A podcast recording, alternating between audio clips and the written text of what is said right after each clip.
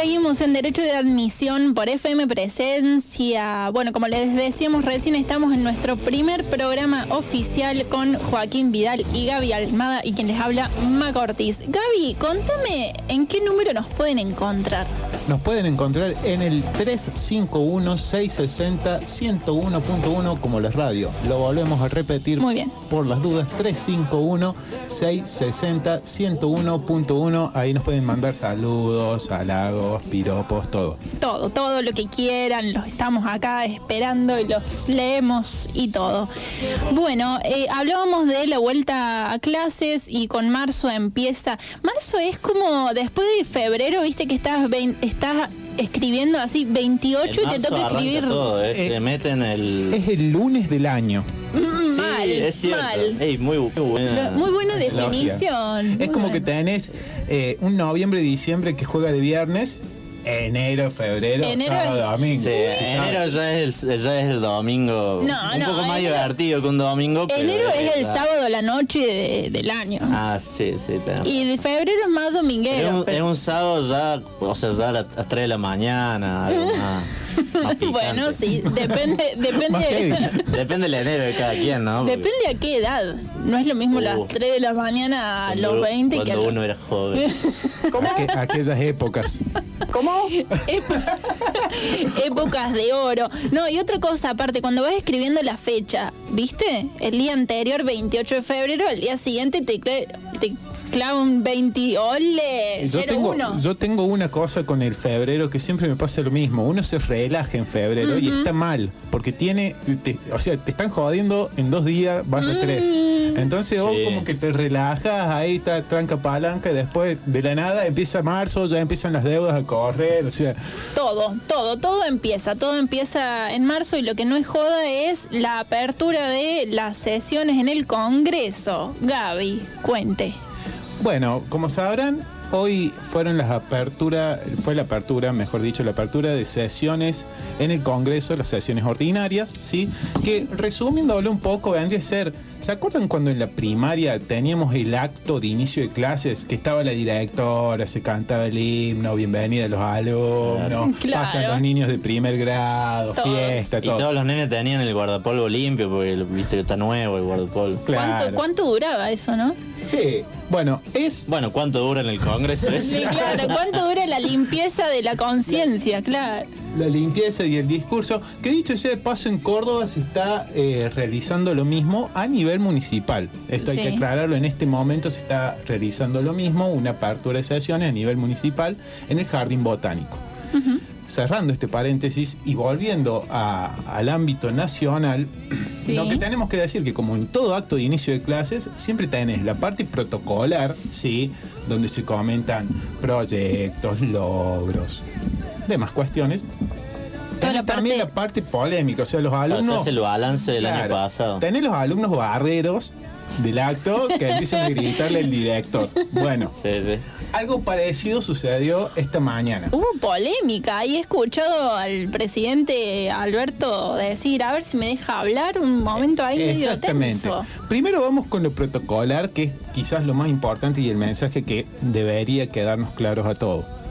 En primer lugar, bueno, se hizo mucho hincapié eh, en todas las políticas eh, contra lo que es la violencia de género, ¿sí?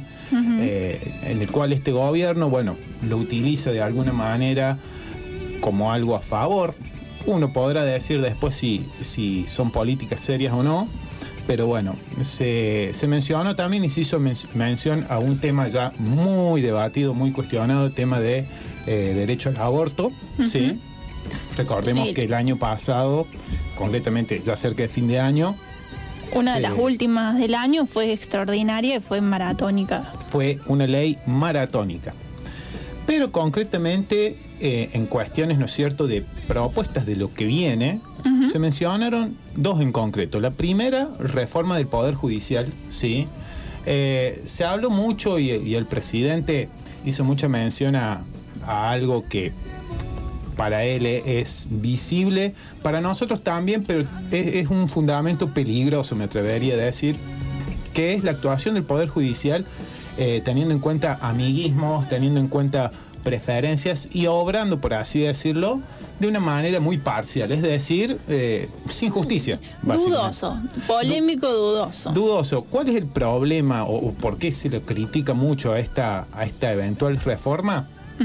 Se la critica mucho porque, eh, bueno, la oposición lo que mantiene es que van a utilizar esta reforma para de alguna manera absolver a muchos del oficialismo que están imputados en, disti- en distintas causas y que podrían, podrían utilizar las designaciones de magistrados para jugar a su favor. en eso. Bueno, el discurso concretamente hablaba de que eh, haya una un real control entre, entre poderes, en el sentido de que, por lo que interprete, llamó a la acción para que las irregularidades del Poder Judicial se puedan, eh, por decirlo de alguna forma, llamar la atención por parte del poder legislativo y si algún poder se manda una se la manda que el otro poder pueda actuar y pueda hacer bueno como Estado de Derecho. Sí, incluso en, en el proyecto del año pasado eh, se llegó a hablar hasta de la posibilidad de que los jueces recibieran algún tipo de sanción,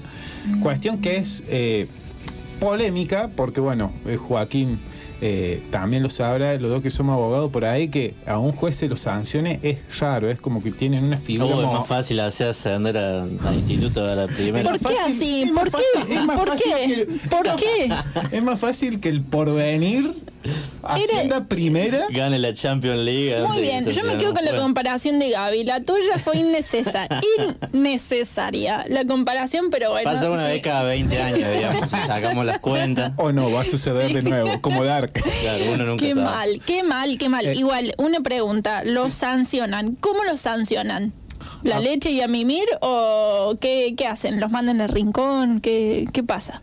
Y Para que te des una idea, hay, hay muchas anécdotas en, en la justicia de Córdoba de jueces que se han mandado mocos muy grandes y que todavía siguen yendo, obviamente a las 10 de la mañana, se van a las 12, cuando Ah, de- ir a las 8, Tranca. los queremos Poder Judicial. Pero bueno, se- Nuestros amiguitos.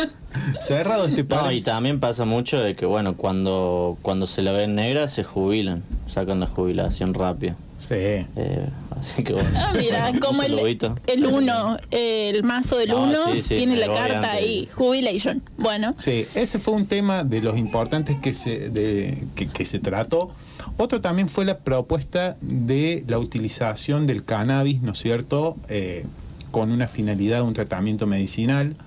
También se propuso, eh, digamos, esto como una posible nueva legislación, así que deberemos estar atentos a lo que sucede en el año con esto, porque la verdad que es para Argentina algo bastante novedoso y que me parece a mí que ciertos sectores conservadores del país van a oponerse, porque siempre hay un sector que tiende a, a oponerse a las cosas nuevas, independientemente si tienes razón o no.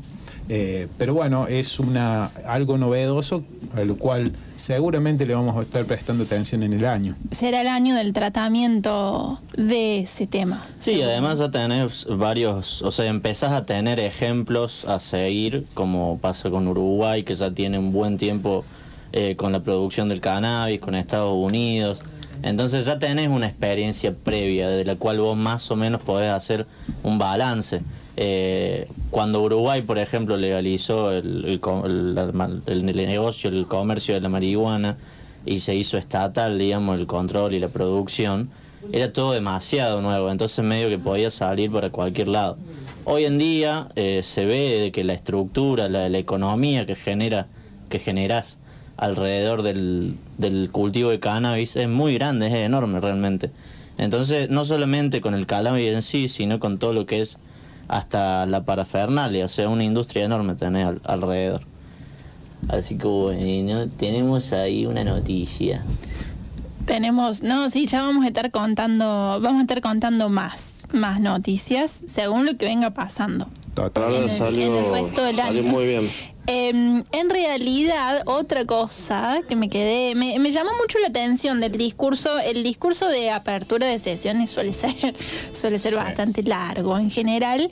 Me llamó mucho la atención que iniciando su discurso, eh, Alberto destacó todo el accionar de gente que trabajó y la solidaridad del pueblo argentino en época de, cuarentena y de, de pandemia. Fue un inicio raro e histórico por demás. A ver, siempre, en realidad cada tanto Argentina tiene sesiones de Congreso turbulentas, no es una... ¿Cuál es calma? Sería la pregunta. claro, no, no, no, somos ingleses. Vamos a hacer, no, estamos con la... No es una postal muy lejana, pero la asistencia al Congreso era bastante baja, presencial. Sí, estaban los demás, los que no podían asistir por una cuestión de seguramente en transmisión. Destacó Alberto la solidaridad del pueblo y pidió un aplauso de pie. Para mí fue, pidió un aplauso de pie para toda la gente que trabajó duramente en épocas de, de, pandemia.